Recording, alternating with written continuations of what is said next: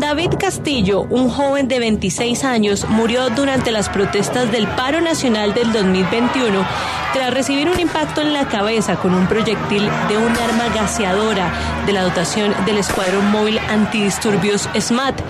El patrullero de la Policía Nacional Gonzalo Moreno Gordillo fue capturado por el homicidio registrado en la noche del 22 de junio de 2021 en la localidad de Suba, en Bogotá.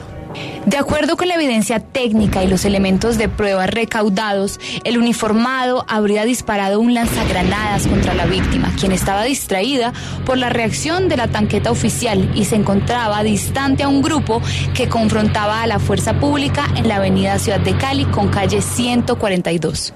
Para la Fiscalía, el funcionario, al parecer, desconoció los protocolos de uso dispuestos para este tipo de artefactos lo accionó de manera directa y lineal a una distancia de 27 metros e impactó la cabeza del particular de 26 años.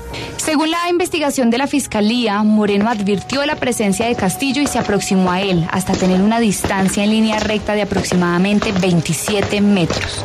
Fue en este momento que el imputado disparó contra el joven, impactándolo en la región izquierda, causándole una herida mortal. Un fiscal de la Dirección Especializada contra la Violación a los Derechos Humanos imputó al patrullero Gordillo Moreno el delito de homicidio. Durante las audiencias, la Fiscalía solicitó imponer medida de aseguramiento privativa de la libertad.